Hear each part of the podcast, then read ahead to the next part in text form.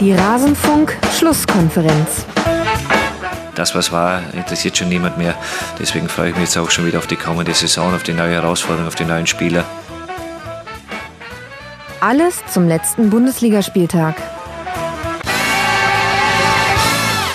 Das, was war, das ist nicht mehr. Zumindest das, was die letzte Saison betrifft. Aber auf diese Saison wollen wir natürlich ganz genau schauen. Und damit hallo und herzlich willkommen in der Rasenfunk-Schlusskonferenz in einer besonderen Ausgabe. Hier hört ihr genau den Teil, den wir zu Eintracht Frankfurt zu besprechen hatten. Ich spreche jeden Bundesligaspieltag mit zwei Gästen und alle Spiele kommen zur Sprache. Das hier ist jetzt dann der Teil zu Eintracht Frankfurt, wie schon gesagt. Und alle anderen Spiele findet ihr auf rasenfunk.de nach jedem Spieltag in der Rasenfunk-Schlusskonferenz. Jetzt wollen wir uns anhören, was hatten wir zu Eintracht Frankfurt zu verzapfen und bitte.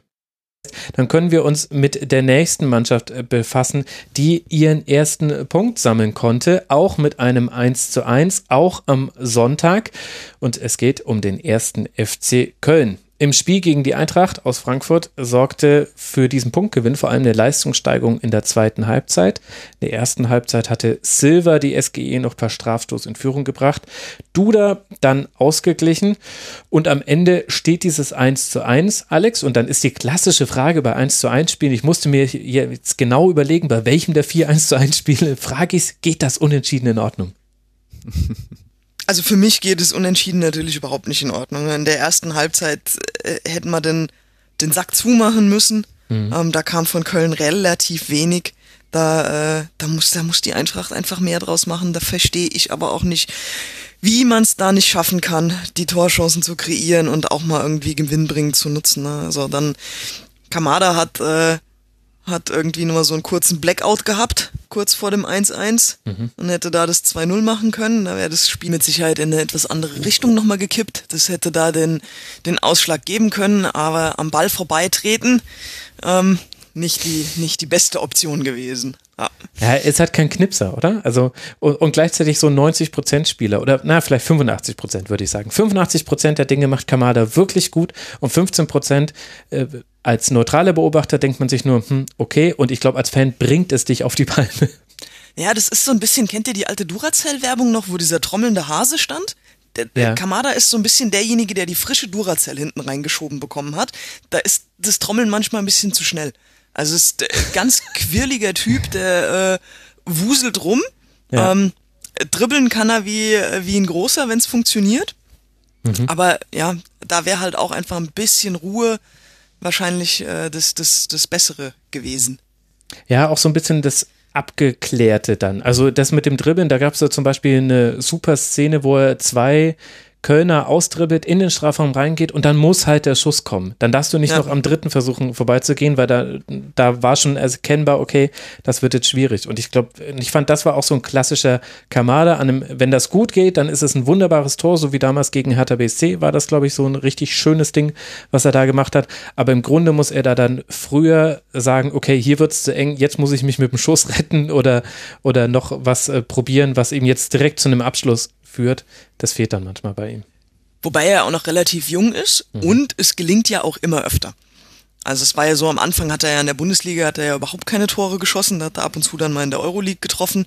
Ähm, und es wird ja jetzt tatsächlich auch in der Kombination mit Silver immer, immer besser. Mhm. Ähm, da hatten wir einen ganz anderen Fall bei uns, der es auch bei äh, Hoffenheim wieder gezeigt hat, dass er äh, zwar viel Energie ins Spiel bringt, aber eine Torgefahr von null ausstrahlt, wie Mijat Gacinovic. Mhm.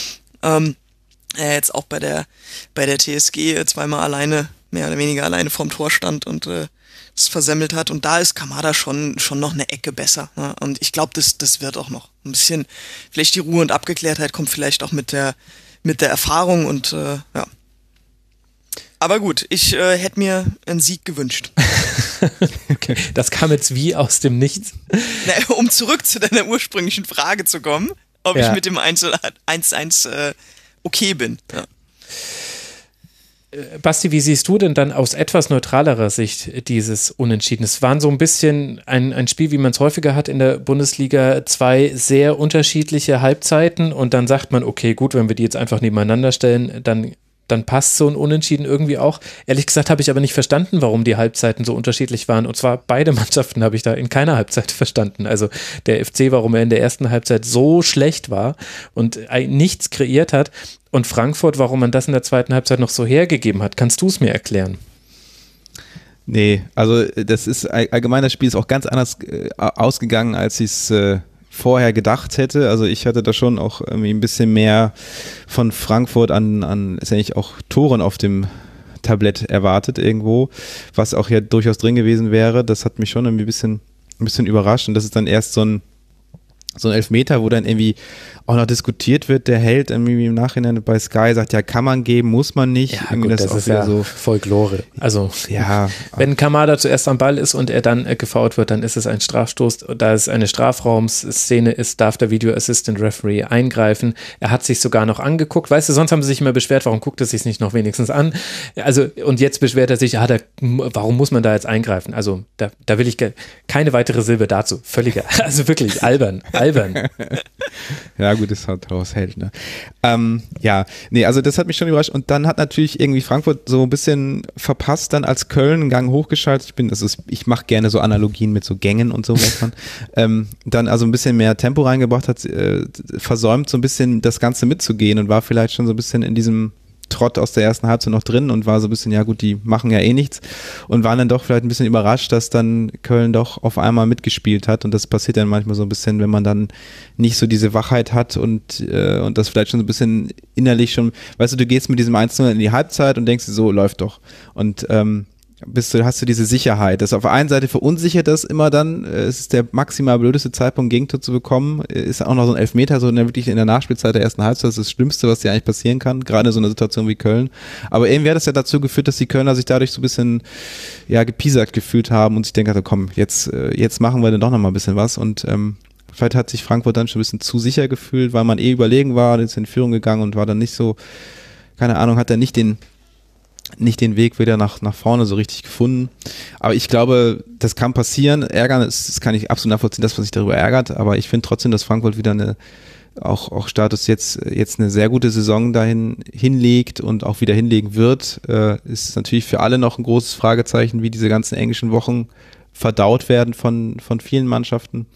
Aber ähm, ja, ich finde, es gibt, gibt Schlimmeres jetzt. Man hat irgendwie gesehen in der ersten Halbzeit, dass es läuft. Man hat es vielleicht ein bisschen unterschätzt in der zweiten Halbzeit, nicht mehr das, das gefunden, was man vorher an Zugriff hatte. Aber ich äh, sehe da nach wie vor, es ist vielleicht ein kleiner, ein kleiner Fleck auf dem Revers, aber insgesamt ähm, glaube ich schon, dass man auch da wieder gesehen hat, dass Frankfurt einfach dieses Jahr wieder eine sehr gute Rolle spielen wird. Hm. Und ähm, muss schon sagen, auch Kamada die Situation. Kamada ist halt auch so ein Spieler, wir hatten auch äh, Florian Kainz, der jetzt ja zum Beispiel auch bei den Kölnern ist, ähm, oder auch Milad Rashica ist auch so ein Spieler, wo das geführt, ähm, wo das immer so eine Timing-Frage ist, wo, wo man weiß, okay, du hast das alles drauf. Es ist einfach nur diese Entscheidung, dass du für dich lernst, diesen einen Übersteiger weniger zu machen oder das eine Mal doch den Abschluss zu suchen. Und wenn das dann halt kommt, und ich finde diese 85%-Analogie eigentlich ganz, ganz gut, ähm, wenn, wenn, wenn du diese richtigen Entscheidungen triffst, dann sind das Spieler, die den Unterschied machen können. Aber viele, Florian Kainz ist jemand, der das bis heute noch nicht richtig kann, äh, dann, dann nochmal den Übersteiger hier, den Übersteiger da. Ähm, aber deswegen kann man ein interessanter Spieler, und wo ich mich auch unglaublich drauf freue, ist auf Younes, der jetzt ja auch äh, sein Debüt gegeben hat, wo ich auch mal überrascht bin, was er in der Bundesliga so, so hinbekommt, weil in der Ehredivise sah das ja wirklich bei Ajax phasenweise richtig gut aus und da ist der Eintritt wieder, finde ich, auch ein echt interessanter Transfer gelungen. Mhm. Da bin ich mal gespannt. Äh, ich weiß noch nicht, wie, welche Rolle er da einnehmen soll. Das kann ich von außen nicht so richtig beurteilen.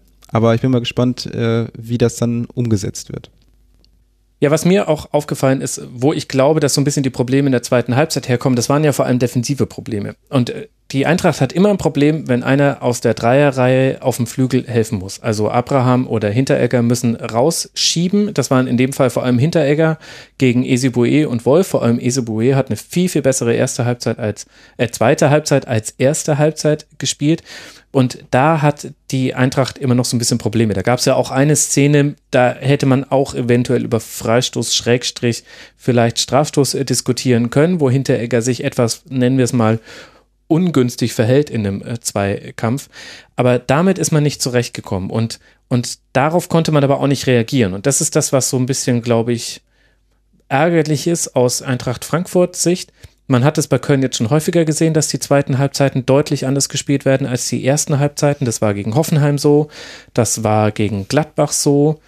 An das Bielefeld-Spiel erinnere ich mich gerade gar nicht mehr. Ach ja, stimmt, das Bielefeld-Spiel war ja eigentlich auch, das war 0-0, stimmt, richtig? Also eigentlich wäre es 0-0 gewesen. Edmondson macht dann dieses Tor ins kurze Eck. Gut, da gab es jetzt eigentlich nichts Berichtenswertes von dieser Partie. Aber dass das die Eintracht so überrascht, klar, man hat noch diese großen Chancen direkt nach, äh, nach Wiederanpfiff. Vielleicht kommt das daher. Und man hat danach auch noch Chancen gehabt. Aber das fand ich ein bisschen enttäuschend, dass, dass es dann doch relativ einfache Mittel waren von Köln, die da gereicht haben, eben für Unruhe in der Hintermannschaft von Frankfurt zu sorgen. Und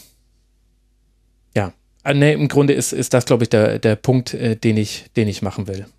Wobei es noch eine, die überraschendste Statistik, Alex, zu diesem Spiel ist, rate mal die Prozentzahl der Angriffe über die linke Seite bei Eintracht Frankfurt. Wie viel Prozent der Angriffe gingen über die linke Seite? Wahrscheinlich nicht so viele wie sonst, ne? ja. Also es ist eine Zahl unter 50, sowieso schon völlig krass. Also äh, 28 Prozent nur. Also deutlicher hat man nie gesehen, dass äh, Philipp Kostic fehlt. Äh, gleichzeitig äh, will ich aber auch nicht sagen, dass Steven Zuber jetzt deswegen ein schlechtes Spiel gemacht hätte. Es ging viel, viel mehr zentral, weil auch Köln da vor allem in der ersten Halbzeit unglaubliche Lücken hatte. Das muss man wirklich sagen. Also Skiri da alleine zu stellen gegen, gegen Kamada. Rode hat die ganze Zeit vorgeschoben, Ilsanke ab, abgesichert. Sie haben ständig einen Flügel überladen und da reingespielt. Also deswegen brauchte man den Flügel auch nicht so. Aber ich hätte nie gedacht, dass ich das mal sehe. 28 Prozent der Angriffe über die linke Seite bei Frankfurt.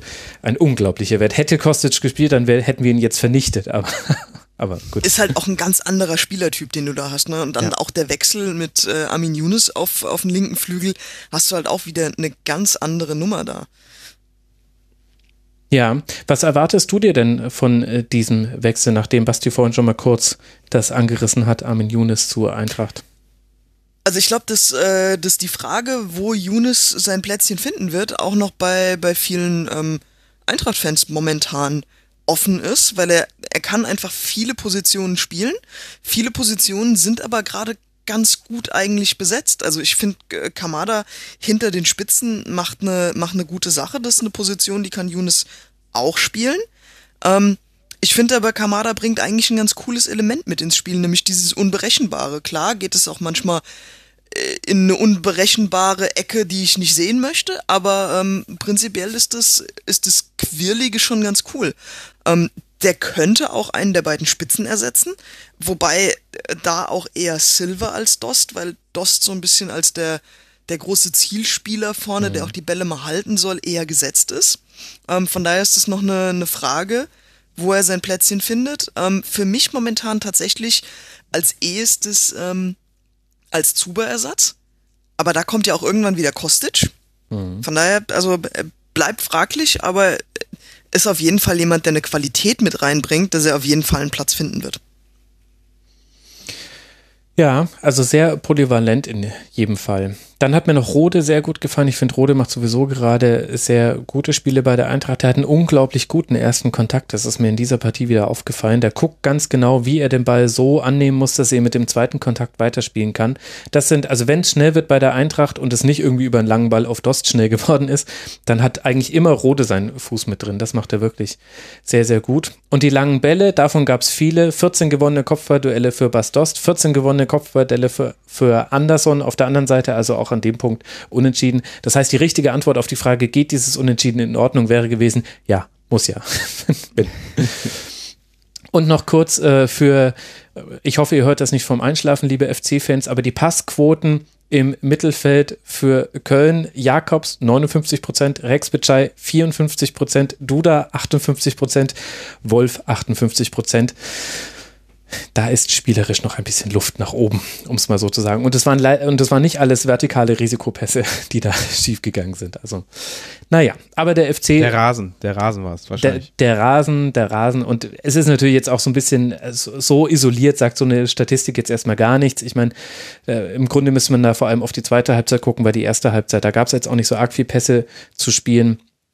Aber dass der FC noch, äh, noch Arbeit vor sich hat, das war ja auch vor diesem Spiel klar. Es geht jetzt sehr wichtig weiter, nämlich auswärts beim VfB Stuttgart für Köln. Dann spielt man zu Hause gegen Bayern und dann gegen Werder. Ich denke vor allem das nächste Wochenende ist wichtig. Man steht jetzt eben, wie gesagt, bei einem Punkt und der VfB, der nächste Gegner, hat schon sieben Punkte. Das ist etwas, das liest man als FC-Fan, glaube ich, nicht so gerne. Und für die Eintracht aus Frankfurt geht es jetzt dann gleich zu den Bayern. Da wird man mal sehen können, wie gut die wackelige Bayern-Abwehr da stehen kann. Die ganzen alten Geschichten muss ich ja nicht aufmachen, die es da zwischen Eintracht Frankfurt und den Bayern gab. Und danach. Ich glaube, Hansi Flick hat schon Angst um seinen Job. ja, ich glaube, ganz so schlimm ist es noch nicht. Aber ja, gucken wir mal. Also, der nächste Gegner der Eintracht sind die Bayern. Bevor man dann seinerseits gegen Werder spielt, überhaupt ganz interessantes Programm. Äh, die Eintracht hat äh, die Bayern und Leipzig und dazwischen Werder und Stuttgart. Aktuell steht man ja mit acht Punkten auch sehr gut da. Also in der Momentaufnahme vierter Spieltag sogar auf einem Champions League Platz. Also insgesamt dann gut, auch eben, wenn man sagen muss, vielleicht wäre noch mehr gegen Köln drin gewesen. Dann kommen wir jetzt zum ersten Spiel, bei dem eine Mannschaft zwei Tore erzielen konnte. Hey, wer hätte das gedacht? Und wer hätte gedacht, dass wir jetzt über den VfB Stuttgart sprechen? Tja, Hertha BSC wahrscheinlich nicht, zumindest vor diesem Spiel. Die haben wieder nicht zu Hause gewinnen können. Das war wieder ein schwaches Heimspiel, diesmal gegen den VfB nach Toren von und damit endet unser Teil zu Eintracht Frankfurt aus der dieswöchigen Rasenfunk-Schlusskonferenz. Wenn euch auch die anderen Spiele interessieren oder der Schwerpunkt, den wir reihum auf jeden Verein einmal legen in der Bundesliga-Saison, nein, sogar häufiger als einmal, dann könnt ihr gerne auf rasenfunk.de mal in die aktuellste Schlusskonferenz reinhören. Es gibt außerdem noch das zeitlose Tribünengespräch und immer wieder Kurzpässe im Rasenfunk findet also jeder etwas, der sich für Fußball interessiert und der Lust auf das Medium Podcast hat. Ich danke für eure Aufmerksamkeit, würde mich freuen, wenn ihr auch an anderer Stelle mal reinhört. Bis bald mal wieder hier im Rasenfunk. Macht's gut. Ciao.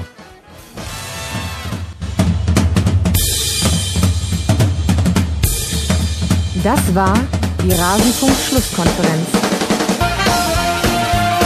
Wir gehen nun zurück in die angeschlossenen Funkhäuser.